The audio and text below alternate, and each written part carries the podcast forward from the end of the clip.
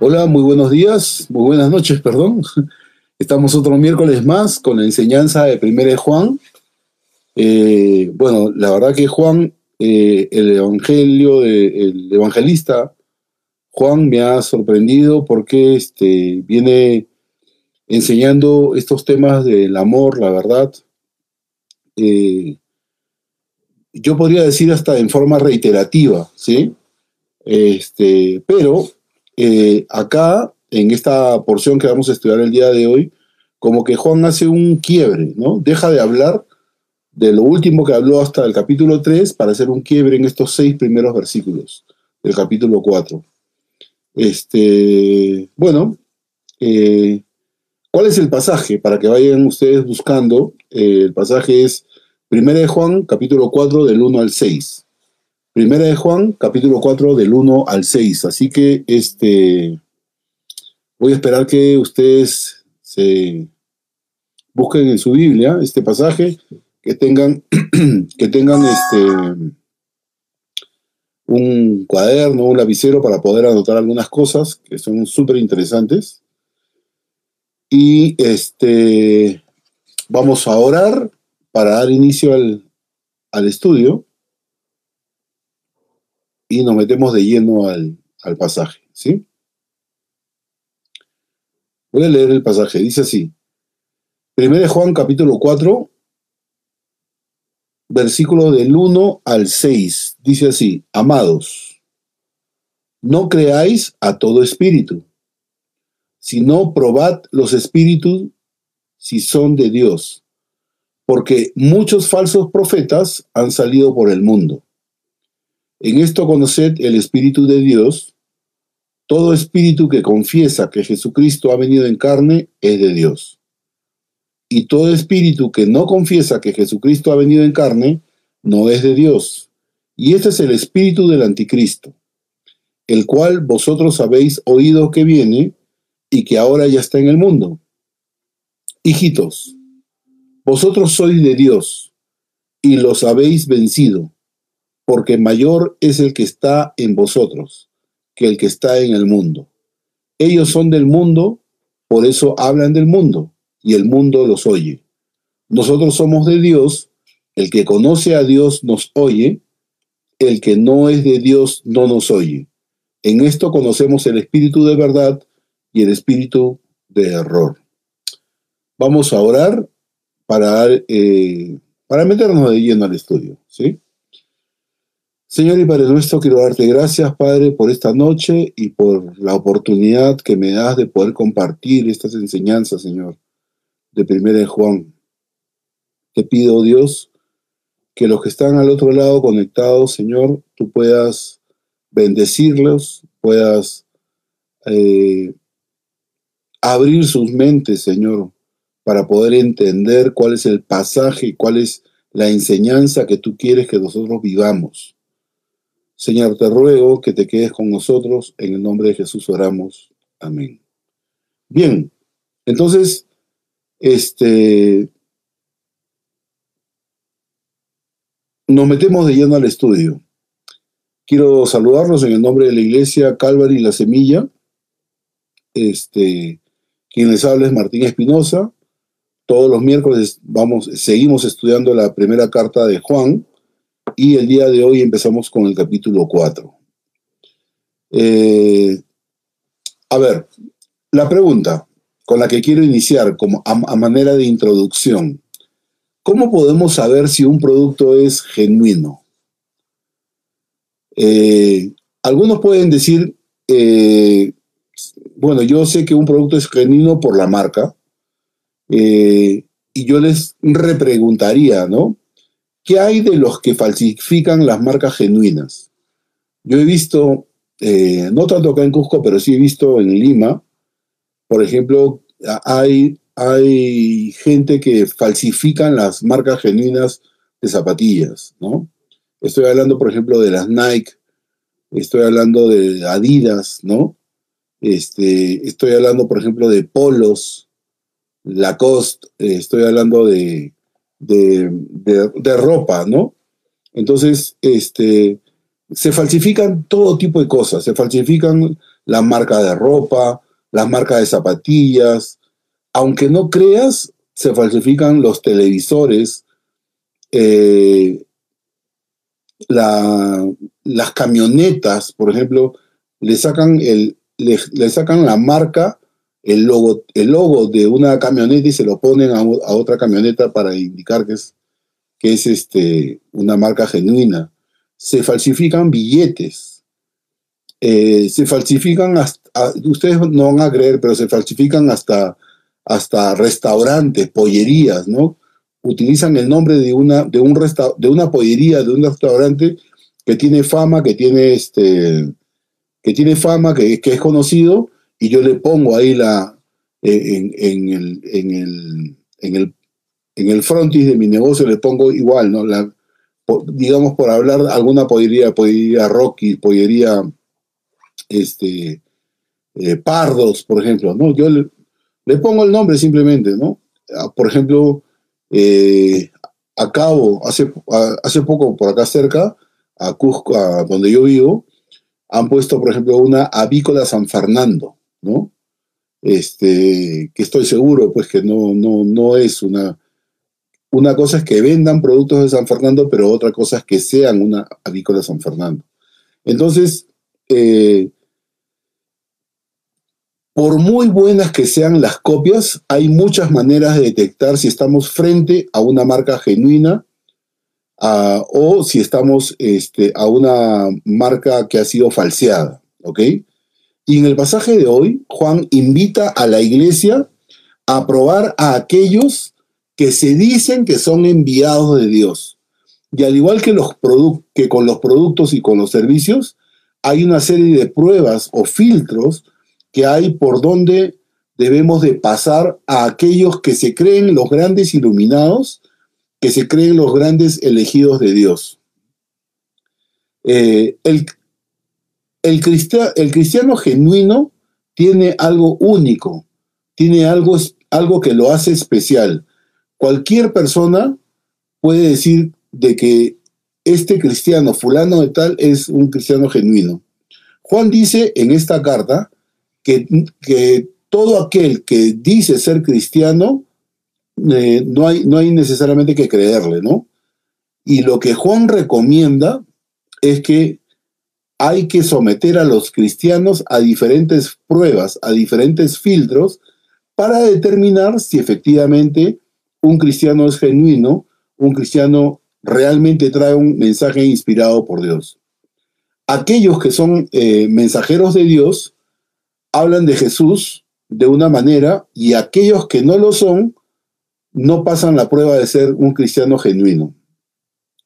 Y esto pasaba en la época de Juan, ¿no? Pero también pasa ahora, ¿no? Hay gente que se presenta a las iglesias, hay gente que se que abre una página de YouTube, ¿no? Y, y se lanzan a dar un mensaje cristiano. Hay otras personas que crean podcasts, hay otras que que convocan a grandes reuniones, ¿no? A pesar de que ahora están las reuniones prohibidas, este, pero dicen que son reuniones que son de la iglesia de Jesús. Eh, es más, eh, eh, abren este, sesiones de Zoom indicando que van a compartir el mensaje que ellos han recibido de Dios. Y lo único que podemos escuchar a través de estas de estos mensajes, de estos canales de YouTube o, reuniones de Zoom, vamos a escuchar mucha filosofía, vamos vamos a escuchar mucha enseñanza, probablemente con estas enseñanzas falsas mezcladas con, con, el Evangelio, ¿no? Y que nos hacen creer y decir, sí, no, el fulano de tal, es, sí, sí habla de Dios, ¿no? Pero no pasan las pruebas, no pasan los, los filtros, ¿no? Y la prueba y la pregunta de hoy es, ¿cómo podemos determinar si el mensaje de Dios, de estos enviados de Dios, son verdaderos? ¿Cómo podemos determinar si hablan con la verdad o hablan con, con el error?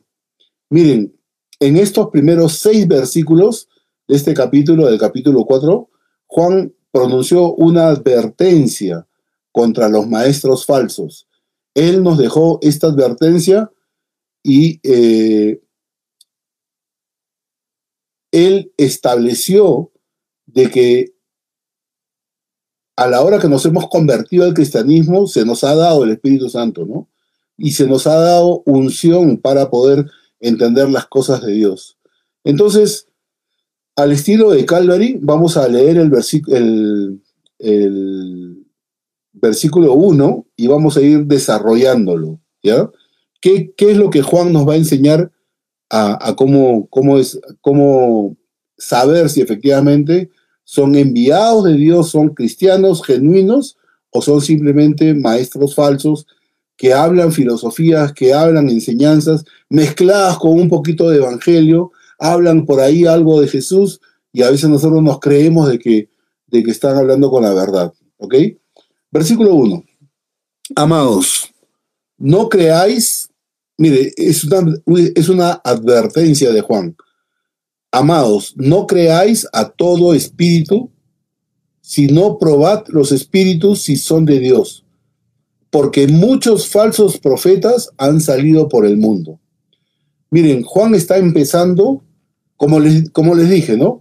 Si uno, si tú has leído con, con nosotros hasta el capítulo 3, hasta que terminamos el capítulo 3, viene hablando Juan acerca del amor de la verdad, del amor y de la verdad. ¿Ok? Y empieza el capítulo 4 como haciendo una especie de un break. Voy a dejar este eh, de hablar de la, del amor cristiano, porque así terminó el capítulo 3, de hablar del verdadero amor cristiano, para empezar a hablar acerca de este tema. Son solamente seis versículos que le dedica este, Juan como, como, como haciendo un break acerca de la vida cristiana. A partir del, versículo 7 para adelante del capítulo 4, Juan va a seguir enseñando estos, estos, este, esta, esta enseñanza acerca de la, vida, de la vida cristiana verdadera. Pero en este momento, estos seis primeros versículos del capítulo 4 va a ser una especie como de un break. Ahora, Juan está empezando esta, este capítulo 4 con una advertencia acerca de los falsos espíritus en el mundo. Primera de Juan es una carta que se envió a una red de iglesias que estaban en Asia Menor. Las iglesias locales dependían del ministerio de personas con dones espirituales para enseñar la verdad. Estas iglesias estaban pasando una crisis debido a que habían personas que estaban enseñando que uno, Jesús no era Dios. Miren, ¿ah? estas personas, estos falsos maestros que estaban enseñando en algunas iglesias de Asia Menor estaban diciendo de que Jesús no era Dios. Otra de las cosas que decían era que Jesús no se había hecho eh, carne, que Jesús no era hijo de Dios. Y estos conceptos eh, eh, nuevos para la iglesia estaban creando una división en, las iglesias. Por eso que Juan aborda este, este problema a través de tres cartas la primera carta de Juan, la segunda carta de Juan y la tercera cuarta de, Juan. Y lo que Juan está haciendo en estas cartas es animar y fortalecer a los cristianos a permanecer en el mensaje que ellos escucharon desde el principio, es decir, cuando Jesús comenzó su ministerio eh, eh, acá en la tierra. Juan lo que les dice es que él y un grupo de personas habían sido testigos presenciales, testigos oculares, ¿no? Y habían recibido de primera mano el mensaje de Jesús y que el mensaje que ellos, eh, que, que, ellos habían estado transmitiendo ese mensaje a las diferentes iglesias, ¿ok? Y este es el mensaje, que el Dios que se ha revelado por medio de Jesús es un, es un Dios de luz y un Dios de amor, ¿ok? La semana pasada compartíamos que si un cristiano dice que tiene amor por los hermanos, no, no, no, solamente tiene que decir que tiene amor por los, por los hermanos, ¿no? Lo que tiene que hacer es traducir ese, esas palabritas que yo, yo amo a mis hermanos en acciones en favor a nuestros hermanos. El amor, el amor eh, cristiano se muestra de manera sacrificial a aquellos que no pueden devolver el favor, a veces podemos inclusive, ¿no? podemos inclusive sacrificarnos ayudando a, determinado hermano. ¿Pero por qué lo hacemos? Porque sabemos que Él nos puede devolver el favor. Pero Juan va más allá de eso. Juan dice que el amor cristiano se muestra de manera sacrificial a aquellos que no pueden devolver el favor. Eh, una ayuda, una ayuda monetaria, una ayuda espiritual, un consejo, este, pasar tiempo con ellos, con estos hermanos, sabiendo que ellos no pueden devolver el favor. Entonces estamos hablando de acciones desinteresadas de servicio, el amor genuino por los demás. Y Juan detiene la exhortación, les digo, ¿no? Al final del capítulo 3, Juan detiene esta exhortación por un momento y comienza a tocar en estos seis primeros versículos del capítulo 4 el tema de los falsos maestros. Y solamente toca seis versículos. Después de estos seis versículos, vamos a volver a la exhortación del amor sacrificial, a la exhortación acerca del amor. Juan va a hablar en estos seis versículos acerca de estos falsos maestros. Jesús, recuerden, Jesús dijo, en los últimos días vendrán muchos engañadores. Y por eso es importante probar los espíritus, para saber si realmente son de Dios. ¿Y cuál es la prueba a la cual sometemos a los espíritus? Eso es lo que está diciendo Juan, ¿no? Lo otro que Juan va a decir es que todos los verdaderos cristianos, cuando se convirtieron al cristianismo, recibieron el Espíritu Santo. Y este Espíritu Santo que tenemos dentro de nosotros nos va a ayudar a discernir si los espíritus son o no son de Dios. Miren, ¿cómo empieza Juan con esta, en este primer versículo? Dice, amados. ¿Por qué, por qué, nos, por qué eh, Juan escribe la palabra amados para referirse a nosotros? Porque quiere captar toda nuestra atención. Pero amados por quién? Amados por Dios, ¿ok? Y luego Juan va a desarrollar la exhortación y dice, no creáis a todo espíritu. Juan nos está advirtiendo sobre creer a todo espíritu. Los cristianos, nosotros, debemos de tener en cuenta esta, esta advertencia. Y no deberíamos de creer a cualquiera que diga o se presente que viene de parte de Dios o que tiene un mensaje de Dios. No, hay muchos, como ya les dije, ¿no? Ahora, por ejemplo, en este tiempo de pandemia, muchos abren sus, canales de YouTube, muchos este, tienen su Facebook Live a través de los mensajes que, se comienzan a dar. Este, otros eh, hacen reuniones vía Zoom, otros este, le están creando la palabrita esta, el webinar, así se llama, el webinar, que son reuniones donde uno tiene que inscribirse y a través de la, de la, de la aplicación Zoom tú te puedes conectar y puedes escuchar al enviado de Dios, al mensajero de Dios, porque quiero revelar lo que Dios nos ha revelado, lo que Dios nos ha dicho, ¿no? Entonces hay mucha gente que, que está siendo confundida. Recuerden, les voy a recordar estas cuatro cosas, eh, estas cosas, perdón, que dicen, ¿no? Primero es para identificarlos claramente. Ellos dicen de que Jesús no era Dios. Y ojo, ¿ah? no solamente lo estaban diciendo en la época de Juan, sino que lo están diciendo ahora. La segunda cosa que dicen que Jesús no se había hecho carne. La tercera cosa, que Jesús no era hijo de Dios. Y estas cosas estaban causando división dentro de las iglesias. Por eso es que nunca debemos asumir que toda experiencia espiritual o cada demostración del poder espiritual es de Dios, porque hay dos espíritus, el espíritu del engaño y el espíritu de la verdad.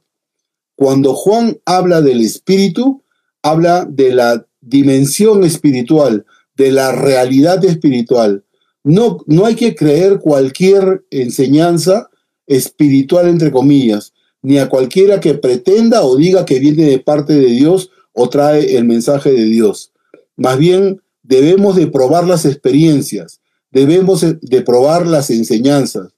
Los, los fenómenos espirituales que, podemos ver, eh, tenemos que ver si efectivamente son de Dios o no son de Dios. Es más, muchos quedan impresionados, muchos quedan sorprendidos cuando ven una experiencia espiritual. ¿Por qué? Probablemente por, su, eh, por el poco conocimiento que tienen, ¿no?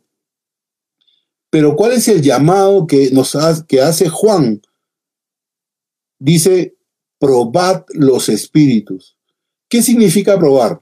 Probar significa examinar y ¿qué más significa? Eh, ver si efectivamente es genuino o no es genuino.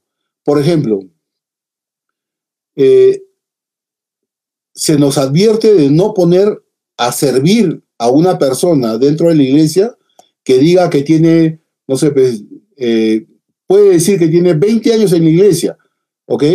20 años en, en, un diferente ministerio, ¿no? O, que, o, puede llegar a la iglesia y decir, yo he sido anciano de tal iglesia, ¿no? Y, ah, ya, como tiene 20 años eh, este, de cristiano y encima ha sido anciano de una determinada iglesia, entonces vamos a ponerlo a servir. No, hay que ver si tiene evidencias de que conoce a Dios y de que tiene un buen testimonio. Pablo dice en Romanos que los diáconos deben de ser probados y si son hallados irreprensibles, entonces ahí recién que sirvan, ¿ok? Probar, examinar eh, detenidamente, escudriñar, evaluar si es verdad. Hay que examinar todo mensaje y hay que contrastarlo con la verdad de la Biblia. ¿Por qué decía Juan esto? Porque en ese tiempo habían muchos maestros que eran itinerantes. Incluso los discípulos de, Jesús eran maestros que enseñaban de forma oral. Ellos transmitían las enseñanzas de iglesia en iglesia. Pero habían muchos falsos maestros que se presentaban en las iglesias y como que tenían autoridad y decía, yo vengo de parte del apóstol Pedro, yo vengo de parte del apóstol Juan, ¿no? Y enseñaban lo que ya les he dicho, ¿no? Que Jesús no es Dios, que Jesús no es hijo de Dios y que Jesús nunca había venido en carne. Esas eran las tres cosas que estaban enseñando estos falsos maestros en ese tiempo, pero también en este tiempo. Entonces, habían muchos falsos maestros que se, que se presentaban como que tenían autoridad, ¿no? Diciendo diciendo por el mundo que tenían un mensaje de Dios. Y Juan sabía que estos falsos maestros, estos falsos profetas, estas falsas enseñanzas podían llegar a la iglesia primitiva enseñando cualquier cosa. La advertencia que nos da Juan era prueben, examinen si son o no son de Dios, si la autoridad es genuina o no. Y otra de las cosas que dice Juan en este primer versículo es, probad los espíritus si son de Dios. Miren, el propósito de estas tres cartas de Juan era, era de que estas cartas debían de circular en Asia Menor, debían de circular en, por todas las iglesias de esta zona, advirtiendo que deberían de examinar antes de aceptar. ¿Ok? La iglesia tenía estas cartas como apoyo, como punto de referencia para poder examinar otras enseñanzas. Pero la iglesia también tenía la capacidad de discernir la verdad. ¿Cómo? Les doy tres datos. Una, que tenía la enseñanza de los apóstoles de forma oral y también tenían parte del Antiguo Testamento. Por eso Juan les dice lo que les enseñamos de un inicio, ¿no? Él dice, nosotros le hemos enseñado de un inicio porque nosotros hemos sido testigos oculares, nosotros hemos sido testigos presenciales de lo que enseñó Jesús y eso es lo que nosotros les enseñamos de un inicio, ¿no? La segunda cosa era, como dice Juan, e, ellos tenían el Espíritu de Dios, tenían la capacidad de poder discernir cualquier mensaje. ¿Por qué? Porque tenían dentro de sí el Espíritu Santo, dentro de ellos el Espíritu Santo. Y la tercera cosa era que ellos estaban capacitados para examinar cualquier enseñanza. Ahora, eh, el examinar cualquier enseñanza, el examinar, el analizar las enseñanzas, ¿es solamente responsabilidad del pastor? No. No, es responsabilidad de cada uno de los cristianos, ¿no? Es decir, de los, de los que componen el liderazgo de la iglesia. Recuerden, miren, les voy a leer un par de versículos. 1 Corintios, capítulo 14, versículo 29. Dice así, Asimismo los profetas hablen dos o tres, y los demás, ¿qué dice? Y los demás juzguen. Miren lo que dice 1 Tesalonicenses 5:21. Examinadlo todo, retened lo bueno. Es decir, probar los espíritus es trabajo no solamente del pastor de la iglesia, sino del cuerpo de Cristo. Eh, este trabajo debe hacerse usando los dones de discernimiento que Dios le ha dado a todos los cristianos, en general y especialmente a los líderes de la congregación. Cuando Pablo eh, se despide de la iglesia de Éfeso, eh, esto lo pueden encontrar en Hechos capítulo 20, lean ustedes la advertencia que le deja a la iglesia. Hechos 20, del versículo 29 al 30, dice así, porque yo sé que después de mi partida entrarán en medio de vosotros lobos rapaces que no perdonarán al rebaño. Y de vosotros mismos, es decir, de la misma iglesia, y de vosotros mismos se levantarán hombres que hablen cosas perversas para arrastrar tras sí a los discípulos. Esto es lo que había ocurrido en esa red de iglesias de, Asia Menor. Gente que se había levantado de las mismas iglesias, de entre ellos, enseñando cualquier cosa menos las enseñanzas de los apóstoles. Y esto estaba creando división, esto estaba creando eh, discusión dentro de la iglesia, estaba creando caos. Toda profecía debe ser, debe ser juzgada de acuerdo a la escritura. Confiamos en el principio de que Dios nunca, ese, ese es un gran principio que debemos tener cuenta, ¿no? Frente a una enseñanza. Dios nunca se va a contradecir a sí mismo. Y sabemos lo que ha dicho en su palabra. Ahora, ya les he comentado, ¿no? Esto no solamente se daba en, el, en la época de Juan, sino que también se está dando en nuestra, en nuestra época. No hay, mucha, no, hay, no hay mucha diferencia. Vamos a leer el versículo 2 y 3. En esto conoced el Espíritu de Dios todo espíritu que confiesa que Jesucristo ha venido en carne es de Dios. Y todo espíritu que no confiesa que Jesucristo ha venido en carne no es de Dios. Y este es el espíritu del anticristo, el cual vosotros habéis oído que viene y que ahora ya está en el mundo. Miren, Juan le está diciendo, examinen el mensaje, escudriñen el mensaje, evalúen, el mensaje dice que Jesús vino en carne, habla de que Dios se hizo carne, habla de que Dios murió por nosotros, habla que habla que Jesús resucitó de entre los muertos, que pronto va a venir. Si dicen estas cosas, si las respuestas son positivas, entonces sí es mensaje de Dios. Pero si ellos, si, si este mensaje de estos falsos profetas niegan que estos aspectos esenciales del mensaje cristiano, entonces no nos dejemos engañar. Ese mensaje no viene de Dios. Ese mensaje no proviene de Dios.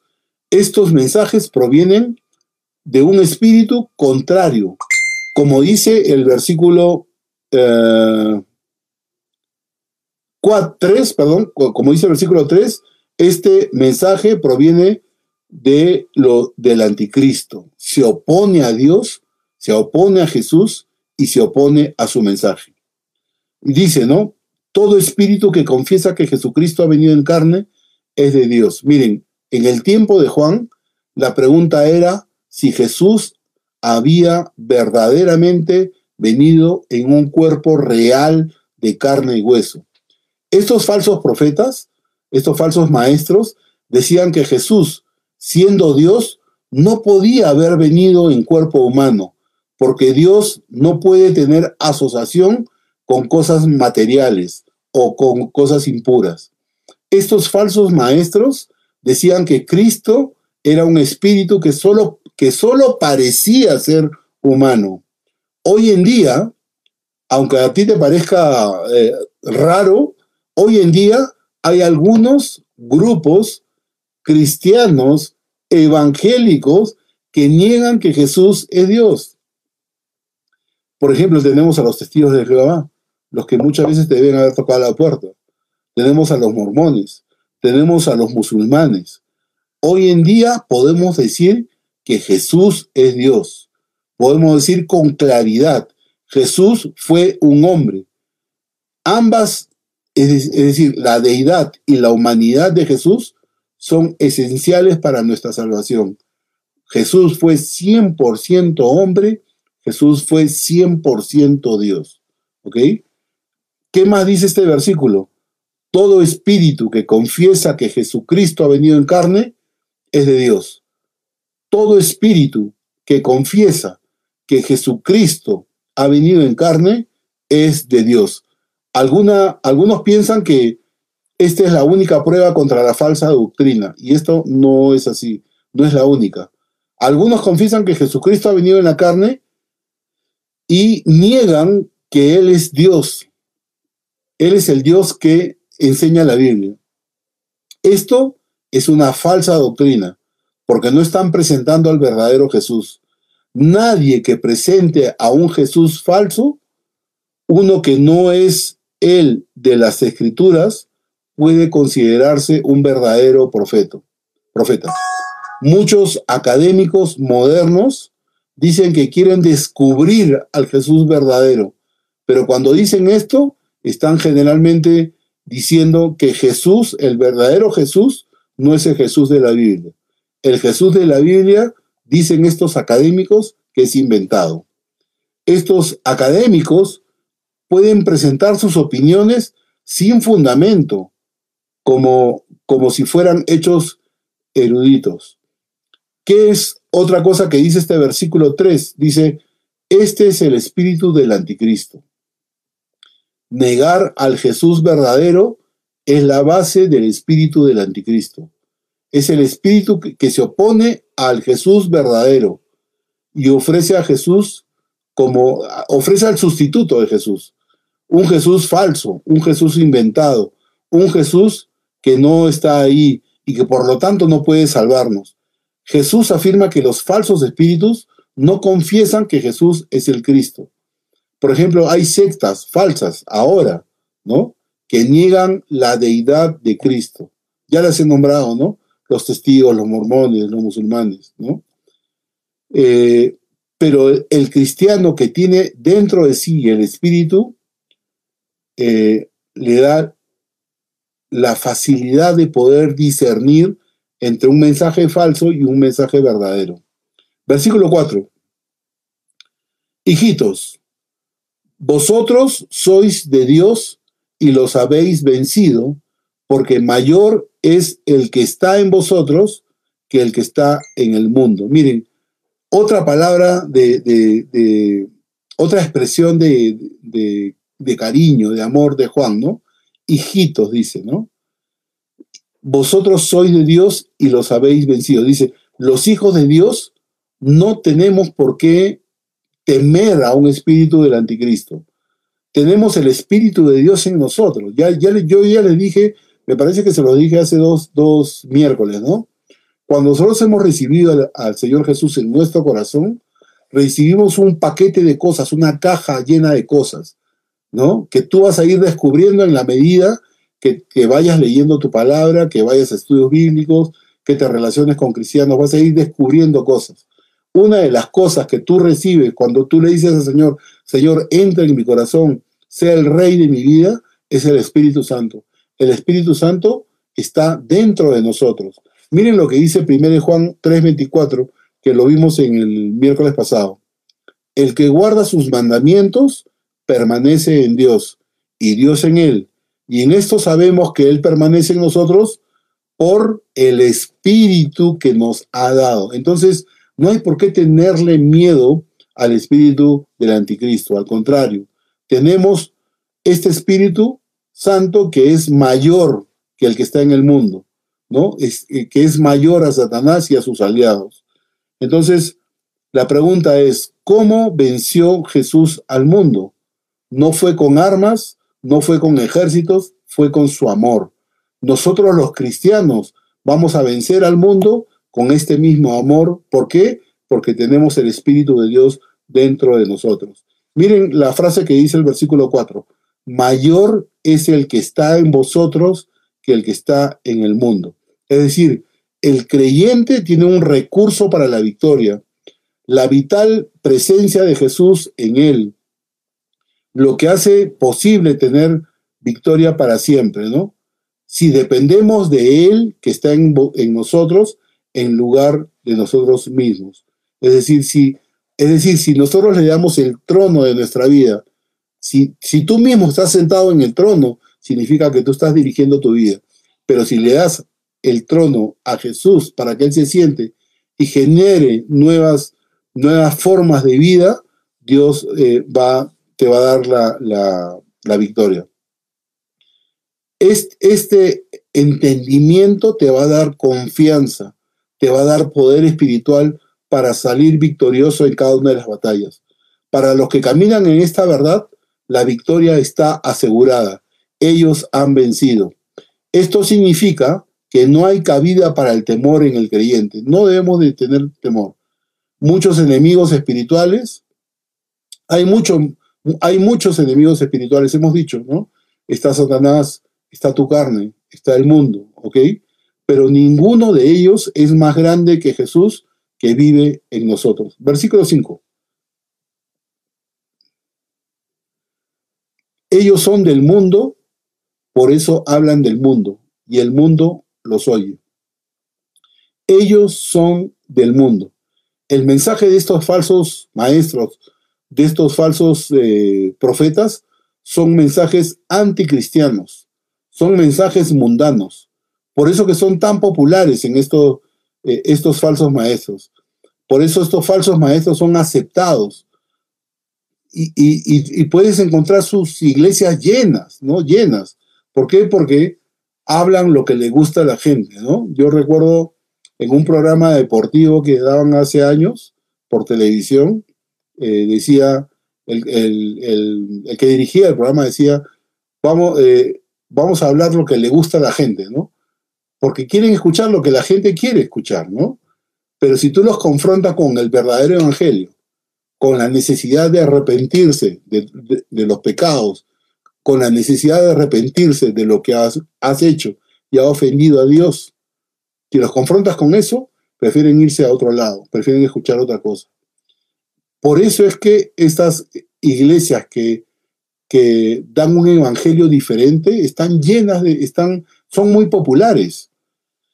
Eh, estos falsos maestros son aceptados porque entremezclan falsas doctrinas con mundanilidad, ¿no? Es lo que le, porque eso es lo que le gusta a la gente, ¿no? No, no le quites su forma de vida, simplemente dale un, un evangelio que sea muy sencillo, muy fácil de vivir, ¿no? Un evangelio light. El mensaje realmente de estos falsos maestros es un mensaje mundano, por eso que son populares. Aquellos que son del mundo se evidencian porque hablan del mundo. La influencia del mundo está evidente en sus palabras. Como dijo Jesús, de la abundancia del corazón habla la boca, ¿no? Y otra, otra de las características que tienen este tipo de iglesias es que el mundo los oye. En este mundo al cual Dios amó y que envió a su único hijo a morir por este mundo, este mundo es totalmente hostil al mundo cristiano. Aquellos que son del mundo se evidencian porque el mundo los oye. No enfrentan, no enfrentarán el rechazo que un hijo de Dios recibe por parte del mundo. Miren lo que dice 1 Juan capítulo 3 versículo 1. Mirad cuál amor nos ha dado el Padre para que seamos llamados hijos de Dios. Por esto el mundo no nos conoce, porque no le conoció a Él. Es decir, son amigos del mundo. El cristiano siempre quiere hablar al mundo. El cristiano siempre quiere llevar el mensaje de Jesús al mundo. Y es emocionante cuando el mundo deja de oír su, su, mundanilidad para escuchar el mensaje de Dios. Es, es, emocionante, ¿no? Pero solo porque el mundo esté escuchando el mensaje, no necesariamente prueba de que el mensaje es un mensaje de Dios. Versículo 6 y ya prácticamente estamos terminando.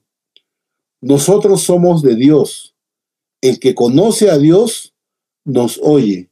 El que no es de Dios no nos oye.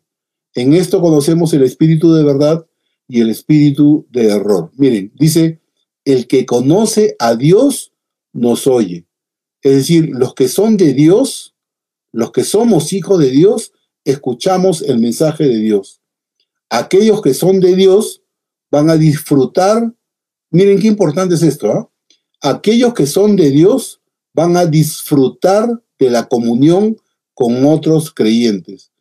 Yo recuerdo haberme juntado, por ejemplo, con cristianos que no conocía, pero simplemente por el hecho de identificarnos como cristianos, la, conversa, el, tiempo pasado con ellos, es, es, maravilloso. En uno de los viajes que hice para Colombia, por ejemplo, eh, o sea, fue tan lindo, tan simpático el tiempo que pasamos con gente cristiana ahí en Colombia, que parecían grandes amigos. Hasta ahora nos escribimos con muchos de ellos, ¿no? ¿Por qué? Porque hablamos el lenguaje común, porque queremos tener comunión con otros creyentes, ¿no? Este, este lenguaje eh, común fluye entre hermanos, ¿no? Y, fluye entre, entre eh, de ida y vuelta, ¿no? Miren este, lo que dice 1 Juan 1, 1 Juan 1, 3, dice así, lo que hemos visto y oído, eso os anunciamos, para que también vosotros tengáis comunión con, con nosotros. Y nuestra comunión verdadera es con el Padre y con su Hijo Jesucristo. Este lenguaje de comunión trasciende el lenguaje trasciende la cultura, trasciende la clase, la raza o, la nacionalidad, trasciende cualquier otra barrera. realmente esta comunión entre hermanos es un regalo verdadero de Dios. Cuando conocemos a Dios y somos hijos de Dios, escuchamos lo que la Biblia dice. Mira, mira lo que dice eh, este mismo versículo, versículo 6 dice, el que no es de Dios no nos oye. Si alguien escucha lo que Dios ha dicho en la Biblia, sabemos que tiene el Espíritu de verdad. Si alguien no lo escucha, sabemos que tienen el espíritu de error. ¿Por qué? Porque no reconocen el mensaje. Los que no son de Dios no escuchan el mensaje de Dios. Y esto realmente es una evidencia. ¿Sí? Eh, oye, ¿qué te parece si el domingo vamos a la iglesia? No, qué aburrido. Eh, bueno, conéctate al servicio que es el domingo a las 10. Eh, lo voy a ver cuando, eh, lo, veo cuando se esté grabado en YouTube, ¿no? No, les gusta escuchar el mensaje de Dios, ¿no? evaden escuchar el mensaje de Dios, ¿no?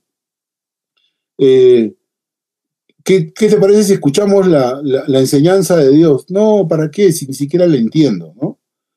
Entonces dice, en esto conocemos el espíritu de verdad y el espíritu de error. Miren, Juan está hablando de dos tipos de espíritu. Está hablando del espíritu de verdad y está hablando del espíritu de error. Dos espíritus que operan en el mismo mundo. El error, por un lado, y la verdad. Así cierra Juan esta sección de estos seis versículos del capítulo 4, ¿no? Para, después de este mensaje, él va a retomar el mensaje acerca del verdadero amor entre hermanos. Los cristianos, y con esto estoy terminando, los cristianos debemos de examinar todo mensaje que hay en el mundo. Examinar sobre todo a aquellas personas que se presentan como cristianos o que son los enviados de Dios. Ya lo dijo Juan, tenemos la capacidad para hacerlo, para examinar el mensaje porque somos hijos de Dios, tenemos el Espíritu de Dios y podemos contrastar el mensaje que escuchamos de estas, de estas personas con el mensaje o con las cartas enviadas por los apóstoles. Es decir, debemos estar alertas a estos mensajes. Debemos de discernir el espíritu de la verdad del espíritu del error. Termino con esto. Después de haber leído y haber analizado estos seis versículos, quiero decirte cómo podemos aplicar este mensaje a nuestra vida. ¿Qué hay en estos seis versículos para, para nosotros? En estos, seis, en estos seis versículos hay un llamado. ¿A quién es el llamado? dice a los amados, es decir, a los cristianos. A los cristianos no solamente de la época de Juan, sino a los cristianos de ahora. En el verso 1 dice amados y en el versículo 4 dice hijitos. ¿Cuál es el llamado que Juan nos hace? Que no creamos todo mensaje. Que no creamos todo mensaje. Dice, examínalo. Dice, confróntalo con las escrituras. Y porque tú tienes el Espíritu de Dios, reconoce cuál es el Espíritu de verdad y cuál es el Espíritu del error. La iglesia está llamada a ser guardiana de la verdad. ¿Qué implica eso? Que tú y yo debemos de conocer la verdad. Por eso es que nosotros en la iglesia Calvary y la Semilla fomentamos el estudio de la palabra de Dios. Hay estudios bíblicos. Hay enseñanzas los miércoles y enseñanzas los domingos. Métete, escucha, escudriña, eh, escucha prédicas, eh, agarra un comentario bíblico, eh, analiza, ¿no? Pídele a Dios, antes de empezar tu análisis, pídele a Dios que Él te dé sabiduría, ¿no? Tenemos la obligación de conocer la verdad. Debemos de conocer realmente cuál es el verdadero mensaje cristiano. Y algo que siempre le he dicho, recuerdo cuando estábamos en el local que teníamos a la espalda del Mercado Tío, yo les decía, ¿no? Conozcamos al Dios que adoramos, conozcamos al Dios que alabamos. Métete, lee, analiza. Es tan, tan importante porque a veces podemos salir confundidos. Y te lo digo porque lo he visto. Te lo digo porque lo he visto. Eh, jovencitos que recién están empezando y que son desviados por otras doctrinas. Espero que Dios te haya ayudado en, el entendimiento de este mensaje. Que Dios te bendiga.